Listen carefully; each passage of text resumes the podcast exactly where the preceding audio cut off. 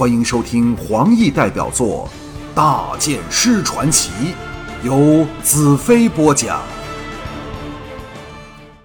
回到营地后，我发出紧急命令，将所有大工和将领招到主帐，当然还有正在赶工制造龙怒吼的小矮胖。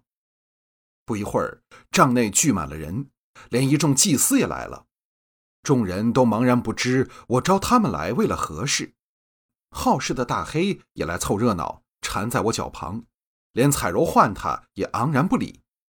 而我心情的美妙简直是难以形容，向众人石破天惊的道：“我想到了攻陷刘仙城的方法了。”众人呆在当场，露出不能置信的神色。试问谁不是在搜索枯肠、筹谋善策？而当每条思路的通道最后都走入死巷之后，我忽然告诉他们，有一条直通的大路，怎能不让他们目瞪口呆、半信半疑？我胸有成竹的道：“只要我们能破坏绞盘，降下兰江水闸，一切都可迎刃而解，是不是？”众人都露出失望的神情。这事儿谁不知道？问题是怎样去完成？水闸既是如此重要的东西，黑叉人自然是全力保护，不会给我们可乘之机。尼雅代表众人说出心声，但我们如何能做到？强攻既不成，偷又偷不进去。众人纷纷点头。红石早已习惯了我的骑兵突出，问道：“大剑师，我知你心中已有完整计划，不要卖关子了，我们等得非常急呀。”我的眼中闪着亮光，一字一字缓缓道：“让我们构想一个形式，假设水闸忽然被破坏了，于是载着龙怒吼的火船由上游被急流带着迅速冲进黑魔船云集的城中河段，然后龙怒吼爆炸开来，将燃烧的黑油洒在船上，数十艘黑魔船同时陷进火海。”接着是载着我们精锐的木牌，以同样方式进入刘仙城，在敌人惊惶混乱中登陆进行夺城之战。而在同一时间，我们大军也向刘仙城挺进，牵制敌人城外大军。你们说，这是否是一个动人的计划？谢问喘息着道：“大剑师，我等得很辛苦了，请告诉我们怎样才能破坏水闸。”我微笑道：“你先告诉我。”刘仙城下面是否也有密道？谢问一呆道：“大剑师不是想从地底穿过去吧？”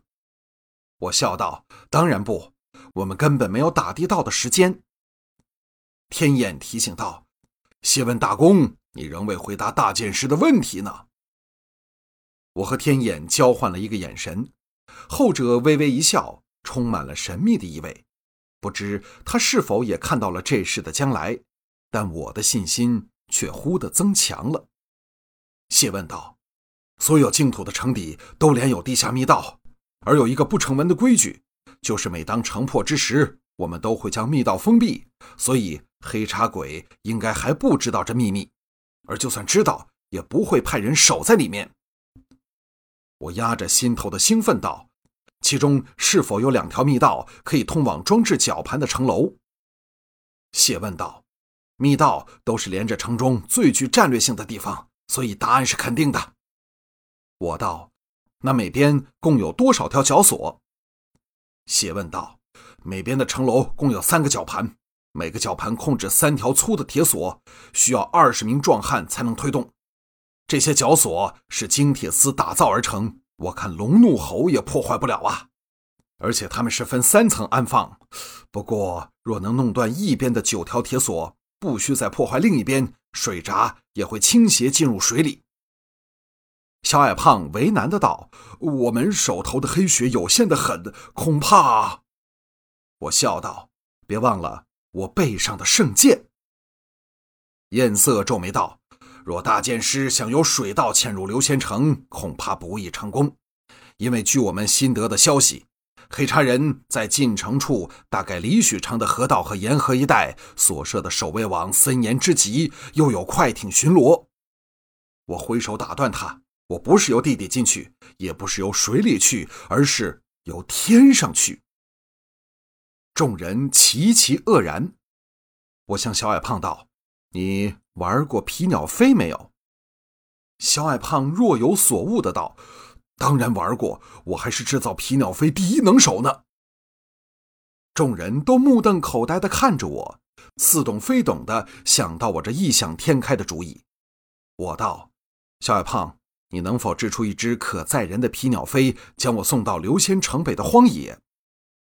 小矮胖揶揄道：“呃，理理论上是可以的，但哪来这么长的绳子？”我淡淡道：“谁说需要绳子了？”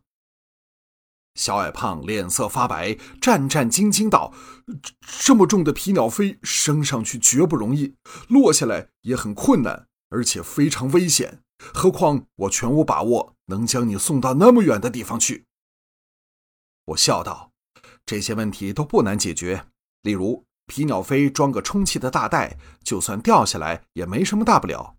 至于远近的控制，更不成问题，只要放皮鸟飞的地点是在居仙峰上便成了。真正的问题是风和风速，那便要太阳之神为我们做主了。帐内一时静至极点，只有个人粗重的呼吸声。小矮胖嘴唇颤震，好一会儿，一对眼睛逐渐明亮起来。忽的尖叫一声，在众人吓了一大跳时，他手舞足蹈，狂叫道：“大剑师放心，我一定能设计出这样的皮鸟飞，我现在就去。”说罢，冲帐而出。众人面面相觑。我微笑道：“这就是我的计划，我称为飞鸟行动。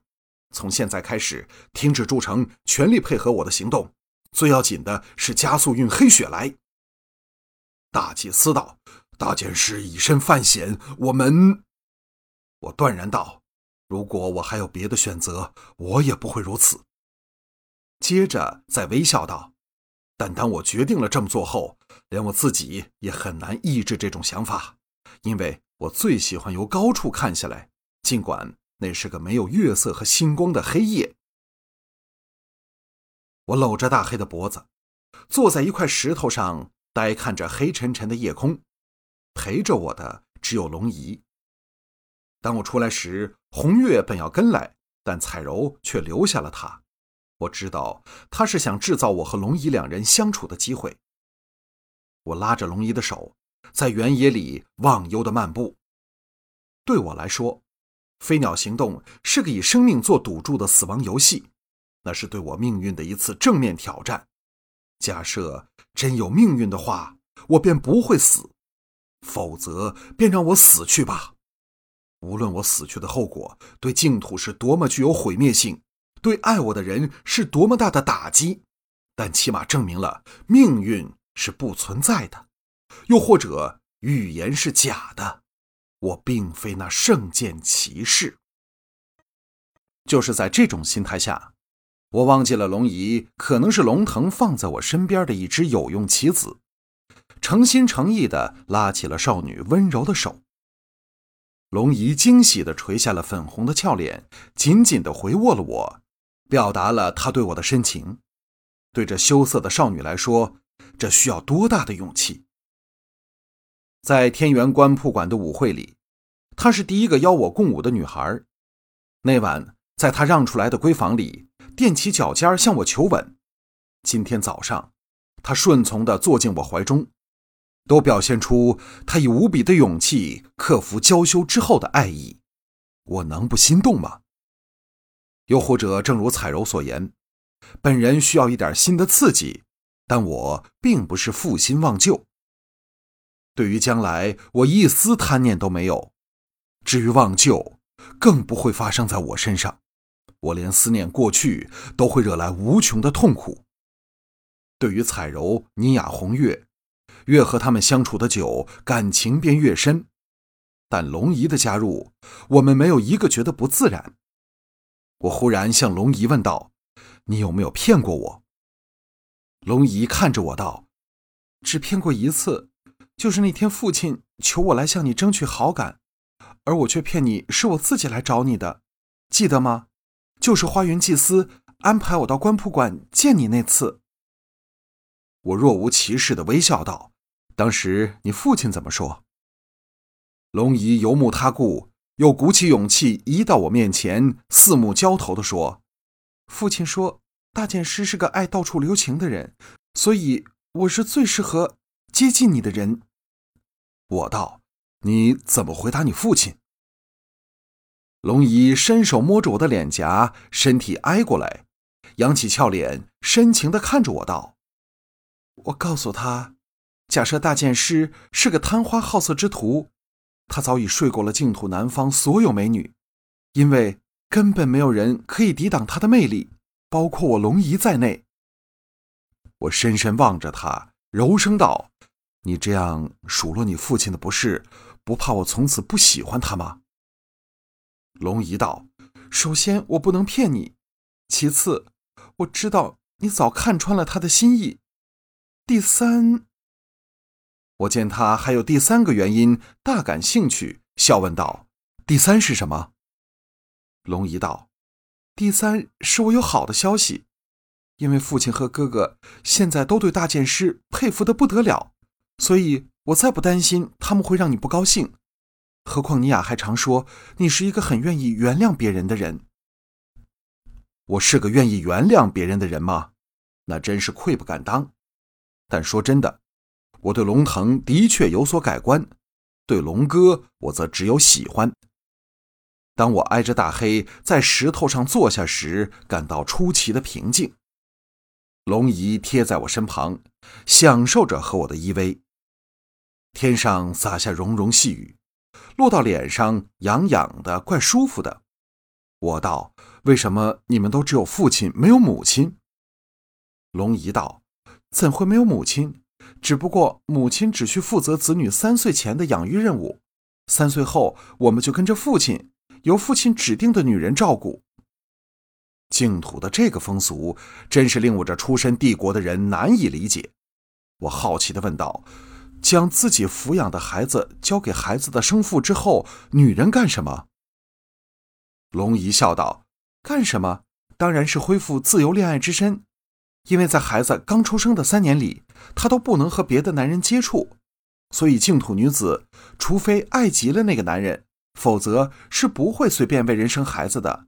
男人也不可以逼女人为他生孩子。我想起了尼雅，心中涌起一阵伤感。龙姨无限娇羞地垂下头去，轻柔但肯定地说：“龙姨心甘情愿为大剑师生儿子。”我一呆望向她，奇怪这个害羞的美女竟敢说出这么大胆多情的话。龙姨嘤嘤一声，扭身倒入我怀里，紧抱着我的腰，火热的俏脸埋入我胸腹处。我道：“你曾有过别的男人吗？”龙姨含糊不清的道：“假设我有过，你会不高兴吗？”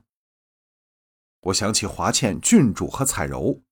他们在我之前都有过别的男人，而华倩则是给大元首强暴了，但我还不是如此爱他们。我摇了摇头。龙姨在怀里偷看着我，好一会儿坐直娇躯，将小嘴凑到我耳旁低语道：“天庙规定，未满十五岁的女孩都不可以和男人发生关系。我今年才十七岁，还没遇到喜欢的男人，所以……”所以，所以两次后，终于说不出所以什么来。我伸手过去搂着他的腰道：“你没遇过喜欢的人吗？那我算什么？”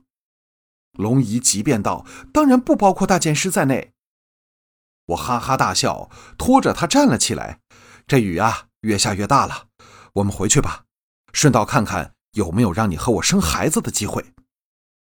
龙姨又再次倒入我怀抱，大黑的头触着我的脚，又挤又钻，提醒我切莫忘记他的存在。